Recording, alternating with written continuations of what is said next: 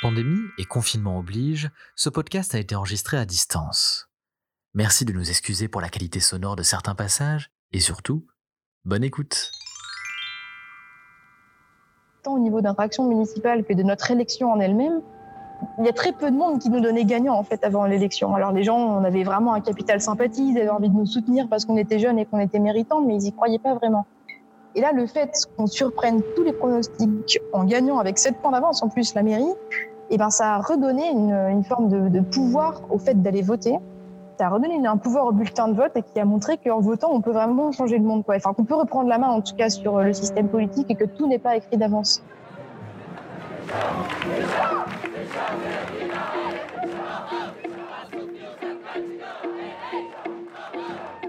C'est un jour historique que nous vivons. La France accueille 150 chefs d'État. Millions of people around the world are Disons aux États, sans l'action de vos territoires, vous ne tiendrez pas vos, vos engagements. C'est bien dans les territoires que va se gagner ou se perdre la bataille sur le changement euh, climatique. Donc nous Faisons de la conférence de Paris le succès historique que le monde we can look into the eyes of our children, our grandchildren, and we can finally say, tell them that we have joined hands to bequeath a more habitable world. ce soir, Lyon, Bordeaux, Besançon, Strasbourg, Tours, euh, Marseille, c'est une véritable tornade euh, verte. Il y a cinq ans, quasiment jour pour jour, avait lieu la conférence de Paris sur le climat. Cet événement a concentré tous les espoirs sur la lutte contre le réchauffement climatique. Aujourd'hui, où en sommes-nous? Noël Mamère est parti à la rencontre des maires écologistes de France pour tenter de répondre à cette question.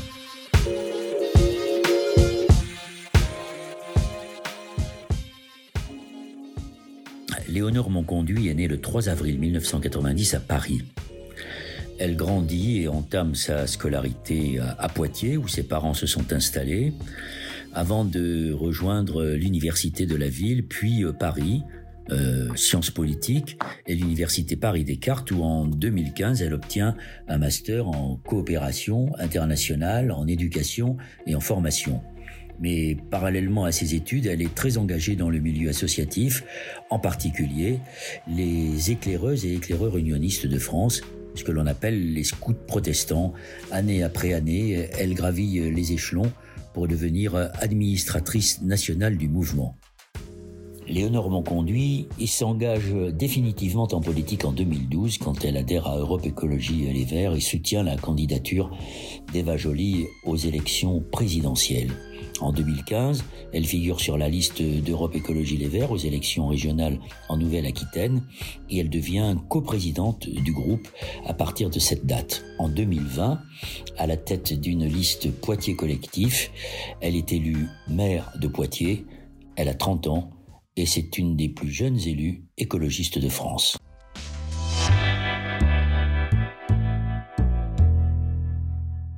Notre liste n'était pas la plus évidente en termes de profil. Quoi. On n'était pas les plus connus, on n'était pas les plus expérimentés. Et donc, c'était, euh, on y croyait beaucoup. On se donnait, on s'est donné les moyens d'y arriver à cette victoire. Elle est méritée vraiment, mais c'était quand même une excellente surprise, une vraie surprise. Quoi.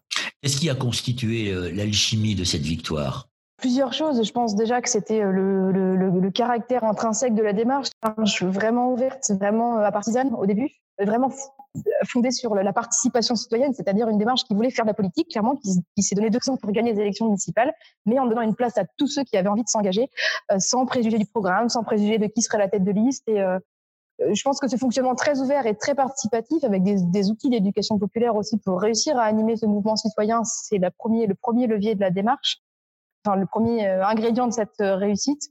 Et puis le fait de d'avoir une liste vraiment renouvelée qui a incarné vraiment ce renouvellement qu'attendaient les, les poids de vin, les poids de vie. Donc une liste très renouvelée, très jeune, très dynamique, y compris dans la communication. Et je pense que c'est ce que les, les poids de et les poids de vin avaient envie de voir à la tête de leur ville, d'autant plus qu'en étant partis deux ans à l'avance, on avait su euh, gagner leur confiance. Et en plus, on avait un projet qui, correspondait aux attentes du moment, notamment l'écologie, la démocratie, la justice sociale. Donc, c'est un, un projet solide et convaincant. Et pendant ces deux ans, comment avez-vous fait pour euh, travailler le terrain et pour euh, vous faire connaître, pour donner le désir d'aller vers vous?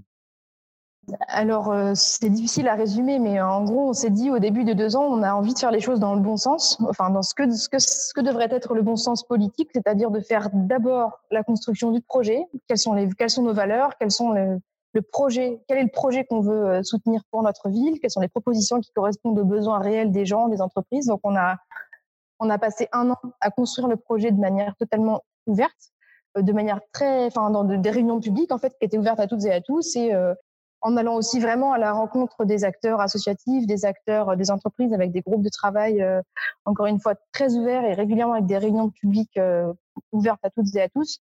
Toutes les étapes du programme ont été votées en séance plénière publique, donc et les points qui faisaient débat ont été soumis au débat public et on a voté à la fin.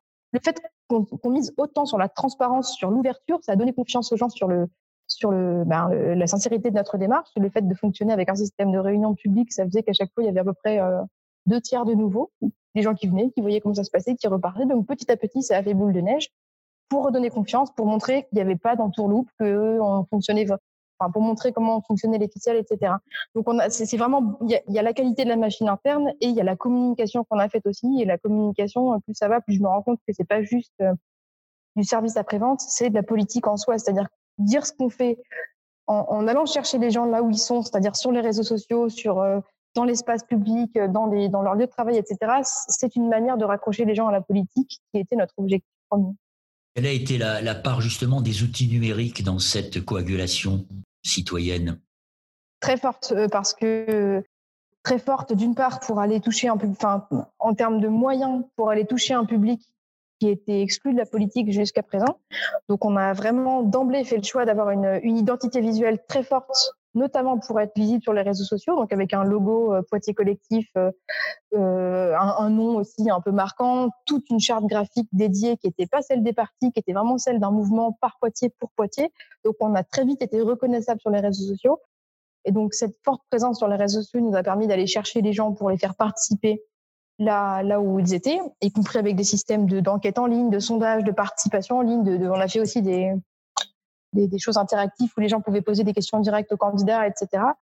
Et ça aussi, ça a eu aussi un impact assez fort en termes de, de, de communication, c'est-à-dire que nous qui voulions incarner une image de liste jeune, dynamique, un projet adapté aux enjeux du XXIe siècle, eh ben c'était un message en soi que d'être fortement présent sur les réseaux sociaux. Tu as, tu as donc apporté avec ton équipe la preuve que les écologistes sont complètement dans leur temps, qu'ils sont euh, modernes, contrairement à ce que disent leurs détracteurs qui parlent de, bougies contre le progrès. Exactement. On a, on a, je pense, réussi à créer une alchimie qui montrait pouvait, euh, comment dire, que, l'écologie aujourd'hui, en effet, elle correspond vraiment aux attentes de la société et notamment des jeunes générations et qu'elle a beau venir de loin euh, dans son projet politique, et je pense que tu en témoignes, de, de, de, des, constructeurs dont on est les héritiers en fait de ce mouvement écologiste et on n'en serait pas là s'il n'y avait pas eu des pionniers en fait. Mais aujourd'hui, l'écologie correspond vraiment à une attente citoyenne et il s'agit de trouver les formes politiques qui permettent de faire écho à cette attente citoyenne. Et je pense que les formes politiques comme Poitiers Collectif, très ouvertes et qui renouvellent vraiment le personnel politique, sans être dans le jeunisme, mais quand même qui incarnent une confiance en la nouvelle génération, en effet, et donc les écologistes ne peuvent pas le représenter tout seuls. C'est ce que tu as prouvé avec ton Poitiers collectif, c'est-à-dire le fait qu'il y ait des écologistes, mais qu'il y ait aussi des gens qui ne sont pas inscrits dans un parti euh, politique, qui ne se revendiquent pas comme militants écologistes, mais qui se reconnaissent dans les questions que pose l'écologie à la société. Oui, tout à fait. Alors, il y a plusieurs. Euh, je pense que si dans, dans Poitiers Collectif, tout le monde était écologiste. Après, il faut, il faut différencier la culture militante de l'écologie, notamment la culture, enfin le parti ELV et toute la, la, culture militante historique qui va avec, dans laquelle tout le monde ne se reconnaît pas forcément. Aujourd'hui, je pense qu'il y a beaucoup de gens qui sont qui ont une vraie fibre écologiste, mais qui ne se reconnaissent pas pour autant dans l'identité, dans les manières d'agir d'Europe Écologie Les Verts. Donc, il faut aussi savoir s'adresser à ces à ces personnes-là c'est l'écologie dépasse le cadre de, la sphère militaire. Et on avait vraiment un programme, on avait un programme qui était fondé sur trois piliers, donc l'écologie, la justice sociale, la démocratie, trois piliers qui sont euh, indissociables euh, les uns des autres. Mais il faut aussi, euh, comment dire, on a le droit d'avoir des appétences d'engagement pour des sujets différents. Et effectivement, on a réuni dans notre liste des personnes qui avaient plus une fibre engagée pour l'égalité des droits, par exemple, que pour les sujets environnementaux. et voilà, encore une fois, c'est une histoire d'alchimie mais vraiment le fait de, de, il faut, enfin, si on veut faire gagner l'écologie, je pense demain et notamment dans les futures échéances, il faut considérer que l'envie d'écologie dépasse l'envie d'un parti écologiste. Ça, ça, déborde en fait de, de, uniquement le parti. Donc ça va nous inciter à faire des, à conduire des dynamiques qui soient euh, dans une dynamique de coopération avec d'autres organisations politiques, mais aussi vraiment dans une dynamique d'ouverture, de parler à ce qu'attendent les gens aujourd'hui, qu'est-ce qu'attendent les gens, comment on répond à leurs attentes réelles, notamment aux plus jeunes, et, et non pas partir uniquement de la certitude qu'on avait raison depuis 40 ans, ce qui est vrai, mais aujourd'hui, ça ne suffira pas à nous faire gagner. Je pense plutôt que c'est une question de vraiment euh, laisser la place à la relève, sans lui donner toutes les clés du camion, mais laisser la place à la relève et accepter d'entendre aussi, oui, ce que demandent les enjeux du XXIe siècle, qui ne sont pas les mêmes que ceux de, des, fondations euh, du, parti écologiste. Il faut quand même aussi savoir situer euh, nos projets enfin nos stratégies politiques dans le monde dans lequel on vit. Et aujourd'hui, le monde dans lequel on vit est marqué par une très forte défiance envers la politique au sens large. C'est vrai pour les écolos, c'est vrai pour les autres et, donc euh, une forte défiance envers la politique, les politiques et envers les partis. Et si on veut vraiment euh, créer une dynamique citoyenne, enfin une dynamique populaire, quoi, je pense que pour les échéances en particulier nationales, on ne gagne pas juste. Enfin, c'est pas dans l'air du temps de gagner juste sur un nom ou sur un logo. Je pense qu'il faut une dynamique plus large. Et oui, je pense que c'est en réussissant à animer ça que, l'écologie pourra, gagner. Alors justement, deux questions à ce sujet. Euh, quand euh, un, une maire écolo comme toi ou d'autres euh, dans d'autres grandes villes de France sont arrivés, il y a eu cette euh, non pas cette confrontation avec l'administration, mais comment l'administration t'a accueilli et comment tu as réussi à faire évoluer, à procéder, à faire procéder à des sortes d'aggiornamento d'une bureaucratie qui était habituée à d'autres schémas que ceux des écolos. Puis après, je te poserai une question sur comment on concilie le travail de concertation qui est ta priorité et la gestion d'une crise. C'est-à-dire, la concertation est-elle l'ennemi de l'urgence? Alors, sur la première question, euh, c'est. C'est vraiment un défi. L'une des choses qui nous démarquait aussi beaucoup de, notre, de mon prédécesseur, c'était un. On n'avait pas envie d'être dans un système extrêmement pyramidal et autoritaire. Et donc, euh, on a affirmé un principe de confiance vis-à-vis de l'administration, vis-à-vis des idées qui pourraient ressortir euh, des agents aussi, enfin qui pourraient émaner des équipes d'agents, en leur réaffirmant que leurs idées avaient toute leur place. Et notamment, euh, un certain nombre d'entre eux et entre elles avaient euh, déjà des idées euh, de, pour faire avancer l'écologie de manière plus volontariste. Et donc, pour certains services, on a pu aller assez vite. Je pense aux espaces verts, par exemple, qui étaient vraiment au taquet pour engager des, des projets de végétalisation très poussés, etc. Donc, on a aussi pu, on a pu compter sur les idées des agents qui étaient jusqu'à présent un peu, un peu bridés. Et puis, ça il me tient, enfin, j'ai rapidement demandé aussi qu'en guise de, de, lancement de mandat, on puisse avoir un peu un séminaire avec l'ensemble de l'encadrement. Donc, ça représente plus de 300 personnes à, Poitiers, avec des grands témoins sur deux piliers qui nous tenaient à cœur. Donc, le climat. Euh, dans la région Nouvelle-Aquitaine, on a un comité scientifique qui s'appelle Acclimatera et qui nous donne des perspectives très claires sur quels sont les, les perspectives du changement climatique dans notre région. Et donc, je souhaitais que les cadres puissent entendre cette, parole scientifique qui nous dit voilà ce à quoi on doit s'attendre. Et donc, nous, politiques, voilà ce à quoi on doit préparer notre vie, notre population. Donc, un peu une parole d'autorité.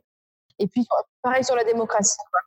Et ça, on a dû le reporter à cause du confinement parce que 300 personnes, enfin, le faire en visio, ça n'a pas de. Enfin, on espérait pouvoir ne pas le faire en visio et puis finalement, on va le faire début décembre parce qu'on n'a pas le choix, sinon ça va reporter au calendrier grec.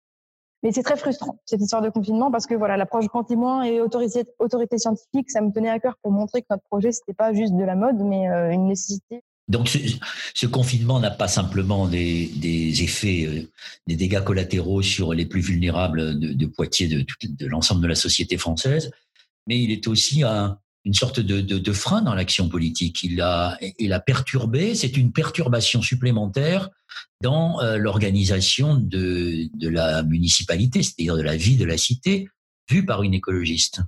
Ou est-ce qu'au contraire, le confinement t'a permis d'afficher des priorités qui n'auraient pas été celles d'autres, qui affiché la singularité des écologistes dans le traitement de cette perturbation aux effets euh, environnementaux, sociaux, euh, économiques et même en point de vue de la santé mentale euh, les deux, je dirais. En fait, là où, là où par rapport à l'exemple que je citais vis-à-vis de l'administration, le confinement nous empêche de nous réunir et d'avoir la, je sais pas comment dire, la convivialité, la chaleur humaine nécessaire au fait de construire une équipe qui travaille en confiance, qui aurait, dont on aurait vraiment eu besoin en début de mandat. Donc, on est un peu freiné peut-être dans le fait de réussir à faire équipe avec les autres élus de la communauté urbaine, avec les services, parce qu'on ne peut pas se réunir. Et la convivialité, c'est un élément indispensable de, enfin, un ingrédient indispensable des recettes collectives qui fonctionnent, quoi.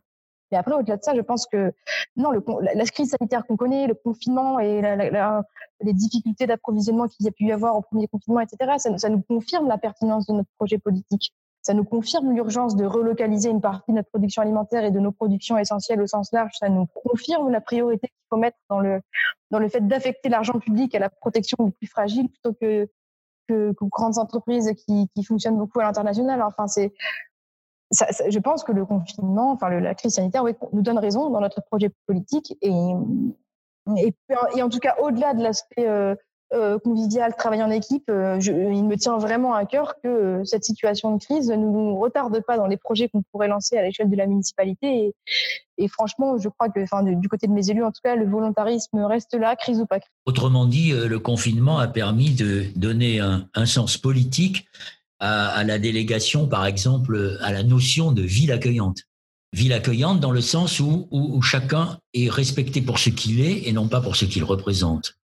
Et où personne n'est oublié puisque tu adosses l'écologie à la question de la justice sociale.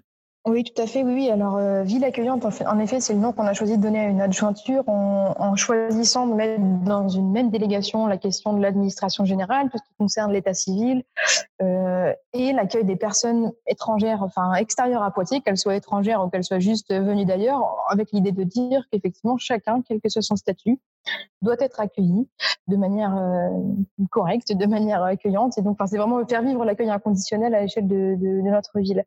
Euh, c'est, quelque chose qu'on avait décidé avant le confinement. C'est plutôt euh, non, c'est plutôt une, une, vision politique générale, quoi, effectivement, qui tente à considérer que les humains doivent vraiment toutes euh, et tous être égaux. Quand tu as été élu maire, avec ton équipe, quelles ont été, par exemple, les, les trois premières décisions que vous avez été appelés à mettre en œuvre?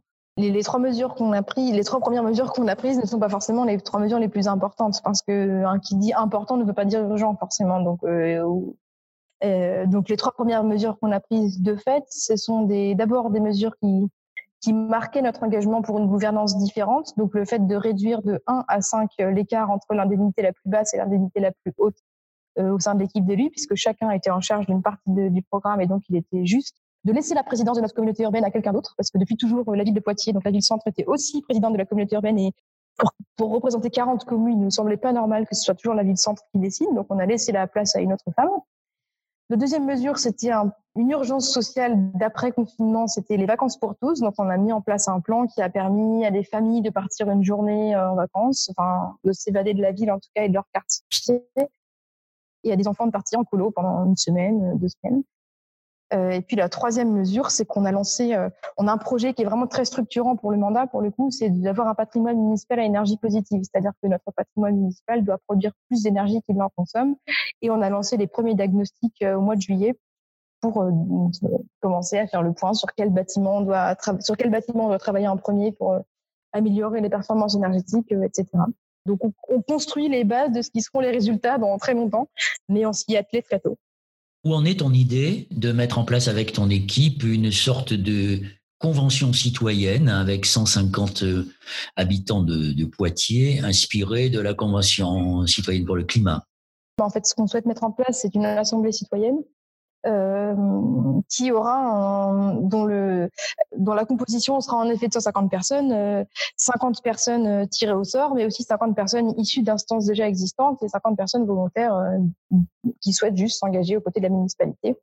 Et ce qui change, enfin, lorsqu'on a fait les diagnostics pendant la campagne, ce qu'on a constaté sur les dispositifs de participation citoyenne existants, c'est que les personnes avaient l'impression que ça ne servait à rien parce que ce ils produisaient des rapports, des idées, des, propositions et c'était jamais repris par les élus euh, en charge.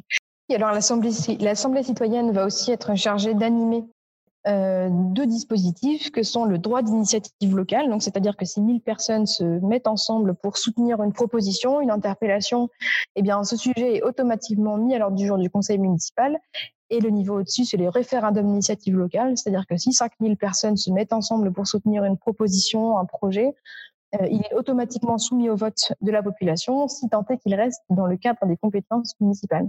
Donc c'est en cours de structuration. Euh, on, on, a pour objectif que ça aboutisse à la rentrée prochaine. Donc euh, en se faisant accompagner par des personnes dans ce métier, etc. Ce qui est, le, ce qui est plus important pour moi, c'est d'avoir vraiment une culture de la politique ouverte et participative, parce que cette assemblée citoyenne, elle sera animée par un service de la participation citoyenne qui n'existait pas dans la collectivité et que nous sommes en train de créer, c'est-à-dire un peu une, task force qui pourra aller au sein des services à chaque fois qu'il y a un nouveau projet qui démarre, faire de la concertation et associer les habitants. Alors, il y a différents degrés, mais en tout cas, associer les habitants au, projet qui les concerne.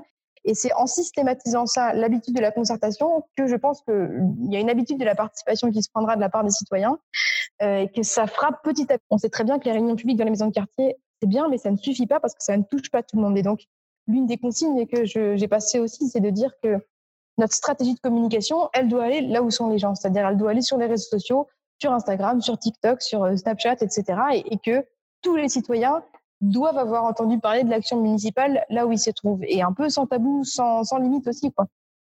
En quoi ta culture d'éducation populaire euh, est un outil aujourd'hui pour ta gestion municipale? Ma culture de l'éducation populaire se reflète dans les outils qu'on mobilise en interne pour euh, faire réussir cette démarche collective, de pouvoir démontrer que l'éducation populaire c'est pas juste euh, des trucs de hippie pour la faire courte, mais que c'est aussi des méthodes sérieuses qui permettent vraiment de changer le monde et de, de faire travailler les gens ensemble en tout cas. Et donc c'est ce fonctionnement qu'on a utilisé pendant la campagne. Donc euh, je pourrais avoir des exemples, mais en gros c'est vraiment comment animer une dynamique d'intelligence collective. C'est ce fonctionnement qu'on a eu pendant la campagne et qu'on transpose aujourd'hui en interne de la municipalité. Et là encore, ça passe aussi par former les services, euh, l'administration avec laquelle on travaille sur ces questions-là, sur ces pratiques-là. C'est un changement de culture en fait, et c'est là où on s'aperçoit qu'il y a un différentiel, en tout cas un, décalage en, entre le temps politique et le temps de la société. C'est peut-être à ça que la génération à laquelle tu appartiens et les maires que vous êtes aujourd'hui doivent s'attacher à rattraper ce décalage encore une fois, je pense qu'aujourd'hui, il faut partir du contexte du monde dans lequel on vit, c'est-à-dire qu'il y a une forte défiance envers la politique et que donc aujourd'hui, la politique, elle doit proposer des formes qui répondent à cette défiance, qui redonnent confiance. Et les formes ouvertes, participatives, respectueuses de la vie de chacun, qui permettent l'expression de chacun, qui, fonctionnent en transparence, sont, je crois, ce qui répond à ce besoin de retrouver confiance en la politique. Et je dis pas que dans l'absolu, je suis heureuse de la défiance vis-à-vis de la politique, vis-à-vis -vis des partis qui sont indispensables pour structurer la vie politique, mais il y a une défiance qui implique de renouveler les formes. Et moi, ma manière de renouveler les formes de politique, c'est de faire l'éducation populaire euh, appliquée à la politique. Mais ce sera peut-être pas pertinent dans, dans 20 ans, je ne sais pas. En tout cas, aujourd'hui, c'est ce qui me semble correspondre aux, attentes euh, citoyennes et notamment des plus jeunes. Le problème majeur d'aujourd'hui, c'est tout de même, c'est ce que tu dis, c'est la défiance, pas simplement vis-à-vis des politiques, mais aussi des, des médias, des journalistes, euh, des experts, de tous ceux qui sont chargés de, de faire de l'espace public un, un lieu de la connaissance et du choix. Et est-ce que tu penses que depuis que tu as été élu, tu as reconquis un peu de confiance sur euh, les habitants? Est-ce que tu as rétabli cette confiance nécessaire pour qu'il y ait une, une adhésion des citoyens? Alors ce serait un peu présomptueux pour ma de dire oui. Mais en revanche, ce que, ce que, ce que j'ai vraiment constaté, alors là, c'est pas tant au niveau d'interaction municipale que de notre élection en elle-même, il y a très peu de monde qui nous donnait gagnant en fait avant l'élection. Alors les gens, on avait vraiment un capital sympathie, ils avaient envie de nous soutenir parce qu'on était jeunes et qu'on était méritants, mais ils y croyaient pas vraiment. Et là, le fait qu'on surprenne tous les pronostics en gagnant avec 7 points d'avance en plus la mairie, eh ben ça a redonné une, forme de, pouvoir au fait d'aller voter.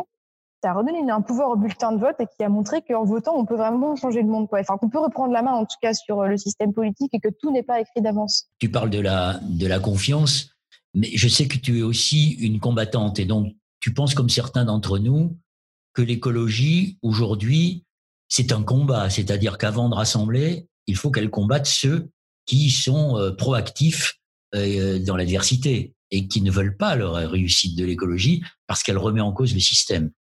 Je pense que le combat aujourd'hui c'est celui de la résilience. Enfin c'est c'est celui de construire un monde avant tout qui s'adaptent aux effets du changement climatique, euh, qui ne manqueront pas de venir euh, plutôt qu'un combat pour un monde qui ne viendra plus. Hein. Le monde de la transition douce, euh, il ne viendra plus. C'est pas celui qu'on va connaître.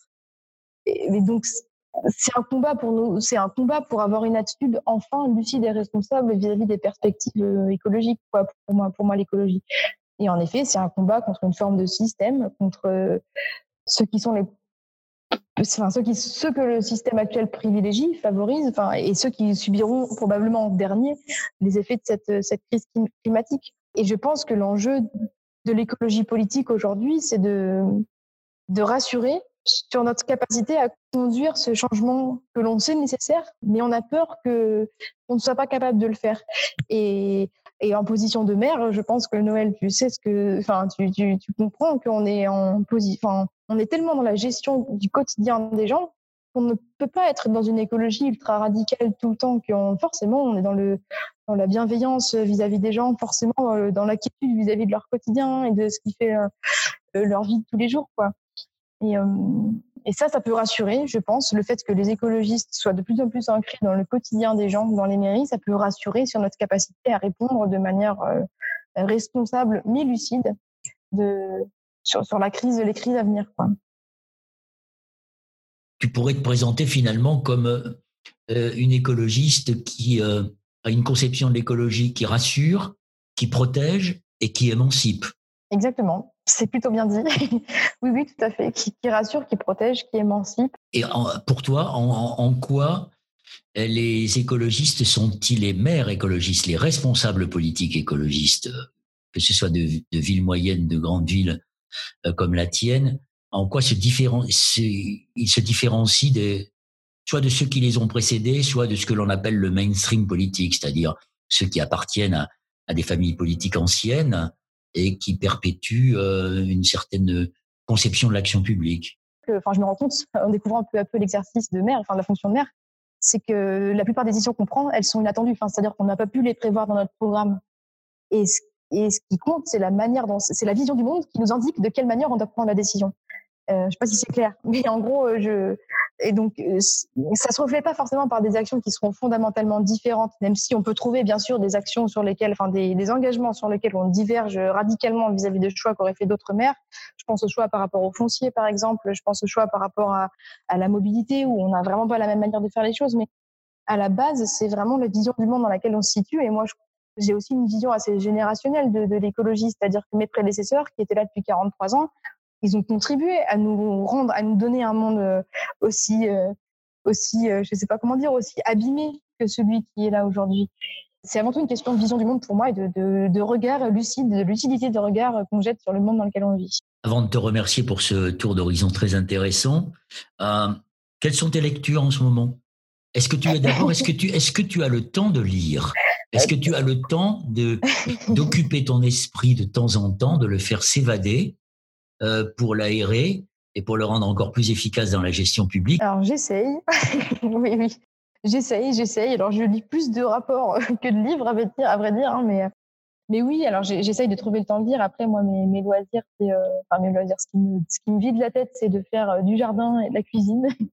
Mais euh, j'ai non non, j'essaye je, je, de prendre le temps de lire encore et donc mais Ma dernière lecture, c'est la dernière BD de Liv Strongvist qui s'appelle la, rose la plus rouge s'épanouit. Donc, je ne sais pas si tu connais, euh, c'est euh, une, une, autrice de BD euh, qui a notamment beaucoup écrit sur les questions de féminisme et qui, moi, a vraiment contribué à changer mon regard sur le, sur le féminisme.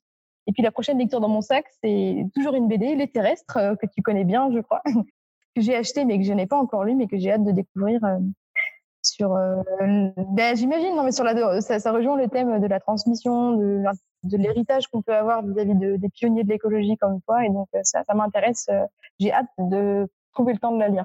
Et, c'est d'ailleurs, ça, ça, je ne vais pas insister là-dessus puisque tu vas le lire, mais ça met en scène aussi euh, la, la, la, jeune dessinatrice qui était à, mes côtés, qui a, qui a ton âge, qui a 30 ans, et qui, euh, séjour après séjour dans ces écolieux et ces lieux alternatifs, a pris euh, et est passé de la, de la sidération et, et, du vertige lié à la question de l'effondrement à une prise de conscience euh, de ce que peut apporter l'écologie et de ce que tu appelles, et, ce qui est un des piliers de ton action municipale et de ton action politique, la résilience. Et donc c'était très intéressant de voir son cheminement aux côtés d'un vieil écolo qui en avait déjà vu beaucoup et qui essayait de la rassurer en lui disant que c'est pas la fin du monde, mais peut-être la fin d'un monde à laquelle on est en train d'assister et que le rôle des écologies, c'est de mettre sur pied cet autre monde que nous attendons. Tout à fait. Bien, ça me donne encore plus envie de le découvrir. C'est exactement les questionnements dans lesquels je me situe. Donc, euh... Merci en tout cas, Léonore. Merci beaucoup d'avoir pris un peu de ton temps pour ce, premier podcast de Tout sur nos mers. Et j'espère que ceux qui vont euh, écouter euh, notre entretien apprendront bien des choses et verront que cette nouvelle génération d'écologistes que tu symbolises, elle a vraiment une vision du monde qui est cohérente et qu'il faut euh, absolument essayer de mettre en œuvre pour sauver nos enfants et nos petits-enfants. Merci Noël pour Merci beaucoup. ton intérêt pour notre parcours. Retrouvez tous les épisodes de ce podcast sur le site d'Europe Écologie Les Verts, elv.fr, et sur nos réseaux sociaux, Twitter, Facebook et Instagram. C'était un podcast de Noël Mamère, Grégoire Gaonac, Julien Sage et Léa Ballage. À la semaine prochaine pour un nouvel épisode.